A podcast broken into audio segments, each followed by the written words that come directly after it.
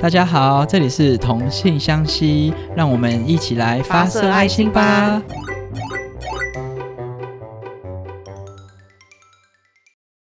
Hello，大家好，我是 Tate 这礼拜六十月二十八号呢，是第二十一届的台湾同志游行，在台北市政府前出发，然后回来也是在台北市政府。那这今年呢有两个路线，南路线跟北路线。然后那个地图我会放在 Instagram，然后再请大家来看一下。那之所以会想要聊这个议题，是因为刚好遇到同志游行，然后再加上我是同志游行的志工。那当初为什么会加志工？先说为什么会来走游行好了，就是之前我大学的时候在南部就没有机会，也没有想说啊，霹雳爆炸远，就当时没有那么大的动力去。但是来台北读研究所之后呢，就想说，哎，那可以看一下，就是在附近而已。那所以就有开始走游行，然后包括还有一次是参加那个二零一六年的时候参加婚姻平权的凯道音乐会，就是那时候也是提倡相关性别议题的部分。从去年开始我就加入了游行的志工，是因为。就是想要透过这个方式多多了解跟自己相关的议题啊，还有一些性别议题等等，就跟我做这个嗯 podcast 的初衷一样，就是想要多认识。就是说，天哪，真的很真的很多议题耶！就是我加入之后想说，天哪，就是很多不同的人类跟他们关注的事情，和我看世界眼界好不一样，很。就是他们眼界可能也比较大，然后另一方面就是我们看的方向可能也不一样，像女性主义啊，或者是像我上次看到一篇文章在写说，嗯，在监那个叫什么监狱里面的受刑人的性别部分也是很大，他们关注的目标。就是我也是加入这个游行自工才知道有那么多事情在被进行着。那回到同志游行的部分，就是。可能会有一些人质疑说，为什么同婚已经过了啊？就是你们已经可以结婚了，那干嘛还要同志游行？你们的目的达到啦。而且就现实层面来看，其实也可以看出说，在同婚过了之后，同志运动的能量确实有减少的状况。但是其实性别平权并非只有同志议题这个呃同志婚姻这个议题，就是还有很多目标，像嗯上一集有提到了，包括。嗯，认养、共同认养啊，还有跨国婚姻啊，还有很多不只有同志结婚这件事情，跟同志结婚相关衍生的议题，还有一些，比如说生障者，还有一些同志基督徒，很多女性权权益等等，就是不只有结婚这个议题是同志以及性别平权关心的部分，而且像我去年参加了一场同志游行的讲座，他是邀请阿姆斯特丹的。呃，彩虹群基金会的创办人来演讲。那彩虹群呃，彩虹群基金会呢，是一个透过艺术作品来表达对于彩虹平权的支持跟宣达他们的讯息。他们会把仍然将 LGBT plus 族群的视为罪犯的这些国家的国旗做成一件裙子，在各地展出。那随着当这个国家如果他不再把 LGBT plus 族群视为罪犯的话呢？呃，这个彩虹群基金会就会把那个国家的国旗换成一面彩虹旗。那这个基金会呢，是二零零六年开始运作的，直到现在，他们只有九个国家被推翻，就代表说只有九个国家不再把呃 LGBT plus 族群视为罪犯。那其实很少，二零零六年到现在其实也是十几年的，才有九个国家就是改变这个看法而已。那这个彩虹群基金会呢，他会把这个作品在全世界展出，但是不包括嗯这些仍然把这些统治族群视为罪犯的国家，因为他怕会引发说这些国家对于这些族群的人更加的不平等对待，所以他基本上展出的地方都是一些相对比较对性别意识比较平等的国家。那我也会把这个，他去年有来台有把这件裙子展演在台北市政府里面。那我也一样把照片放在 Instagram。他提到呢，荷兰虽然是第一个全世界通过同婚的国家，那荷兰呢也被称大家称为同治之都。但他认为他自己认为，我不确定是不是很多人都这么觉得啦。他表示说，这样的自豪可能导致荷兰人都自得意满，然后使得他们对人群的重视程度可能就没有那么重视。所以在二零一零年。ILGA 的这个性别倡议组织创造出欧洲的彩虹平权地图呢，他们是十三名。那今年我有去查了一下，今年是十二名。他觉得说，哎，我们是被大家称为同志之都，然后又是第一个通过同婚的全世界通过同婚的国家，代表说我们对于同志是重视的程度跟这个人权的追求其实是蛮前面的。那为什么会？在欧洲只有第十十三名这件事情，他觉得很困惑。那他也就是提到说，台湾目前是亚洲最进步的国家之一，而且台湾是亚洲第一个通过同志婚姻的国家。他希望说，我们不要跟荷兰有一样的想法，就是其实，在人权议题的争取，其实是必须不断的前进，然后我们一样要不断的努力跟进步。所以他觉得说。我们仍然需要同志游行，来让全世界知道我们还在这里，我们还在这里为了性别、为了人权而奋斗的这种感觉。那回到台湾同志游行，就是很多人会说是台湾同志大游行、台北游行等等等等的。但是根据就是主办单位台湾彩虹行动公民协会，他们有证明说这个游行呢，就叫做台湾同志游行。那它是办在每年十月的最后一个的礼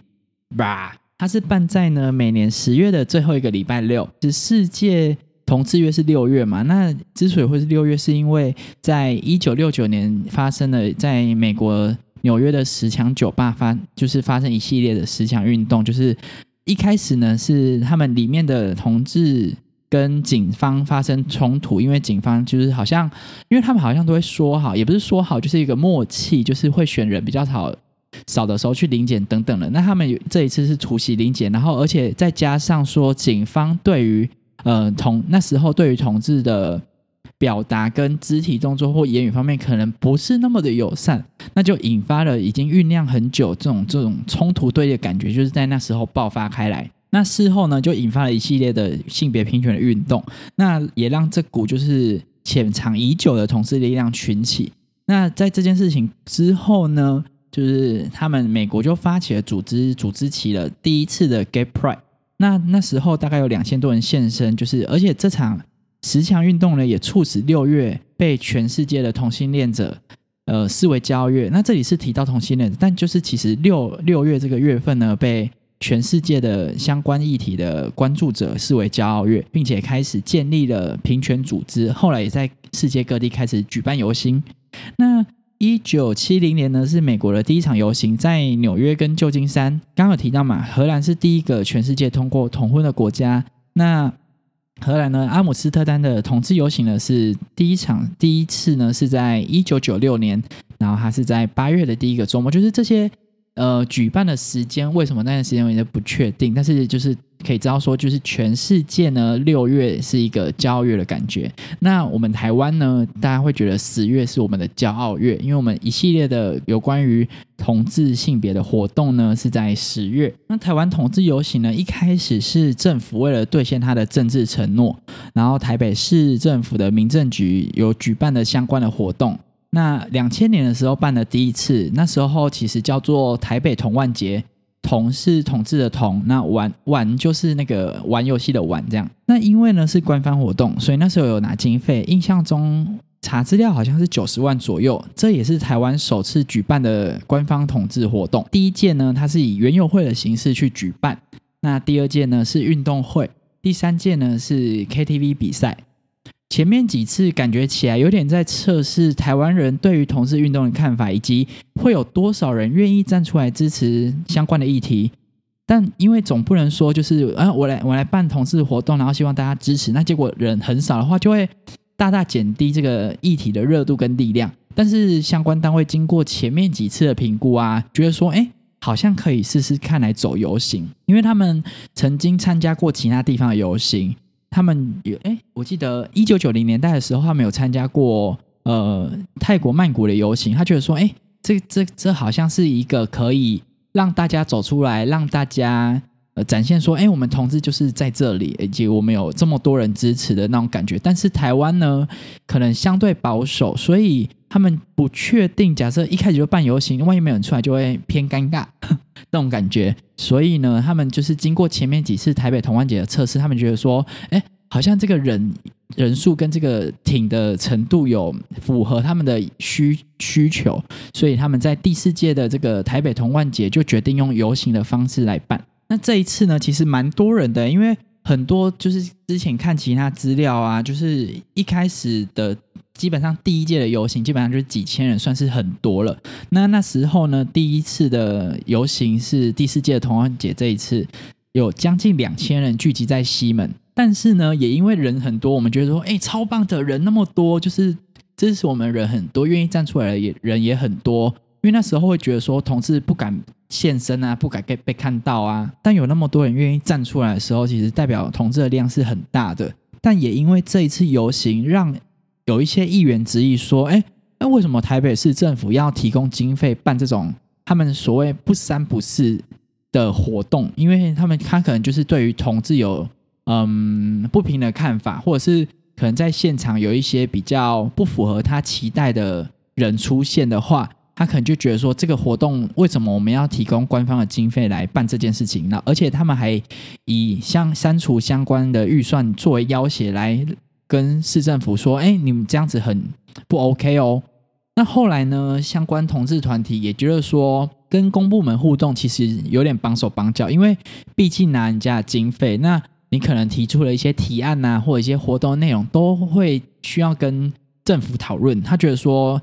嗯，这个游行的初衷应该是以自由表达自己想法，但为什么还要因为一些事情而退缩，然后变得有点绑手绑脚的感觉？所以他们后来就决定说：“哎，倒不如我们自筹来办好了。”所以在二零零四年的时候，就有了台湾同志游行。而这个游行呢，就不是在拿官方的经费，而是由相关的性别团体、同志团体组成的一个叫做“台湾游行联盟”自行募资来举办。那这一场的主题呢，叫做“唤醒公民意识”。因为游行很常被政府视为挑战权威的方式，但其实它也是一种民众表达诉求的方式啊。虽然现在看起来游行走得非常欢乐，但其实游行过程中呢，还是有很多社会性质的倡议，包括像是呃两千一零年的时候，它的主题叫做“投同志政策一票 ”，out and vote，就是希望政治人物呢能更加重视同志的相关议题，然后也表示说，哎，同志族群其实是台湾。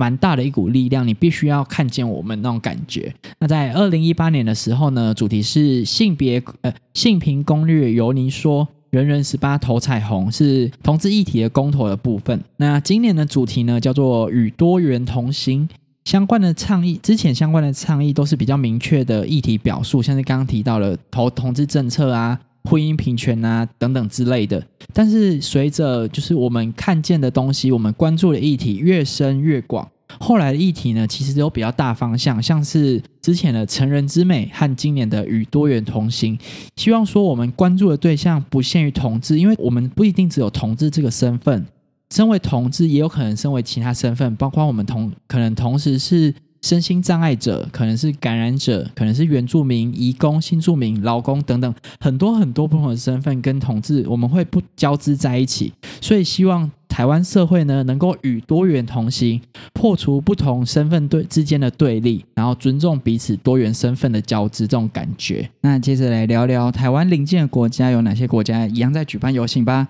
嗯，第一个是韩国，韩国叫做首尔酷儿文化节，它是从两千年开始的。那今年呢？他因为他们好是六月，我记得是六月吧，还是九月的时候办。那今年有一个插曲是，往年都是在首尔市政府前举办，但是因为今年他们要申请场地的时候，政府拒绝了他的申请，而且把这个场地给公开反同的团体使用，那导致说今年的酷儿文化节在市政府附近的一个叫已知路的地方举行。这件事情有点嗯可以讨论，是因为说，因为往年都是在这个地方办，然后而且。已经办那么久了，代表说政府也应该知道这是一个每年会做的事情。但是他今年不但拒绝他的申请，而且把这个场地给另外一个，也不是说其他议题的倡议组织，而是在一个，而是给一个公开反同的团体使用。这就让我们会觉得说，嗯，好像政府的态度有点变了。虽然韩国本身。因为宗教关系，就是他们其实反同的人算蛮多的。其实这也是代表说政府立场就在在这个相对进步的国家，但他们的人权的性别议题的看法好像没有那么进步的感觉，这是他们有些人是这样觉得的。那在日本呢？日本是一九九四年在日本东京举办的第一个同志游行，那时候他们参加的人数大概是一千人左右，而到现在已经有二十万人左右参加了。那泰国呢？是哎，泰国蛮晚的哎，我不确定，我查到的资料是两千二零二二年是第一场正式的同志骄傲游行在曼谷举办。那在二零一九年的时候，清迈有举办一场同志游行，但我不确定为什么泰国会那么晚呢？就是我因为我查到资料是这样，就如果有知道的人也可以就是告诉我，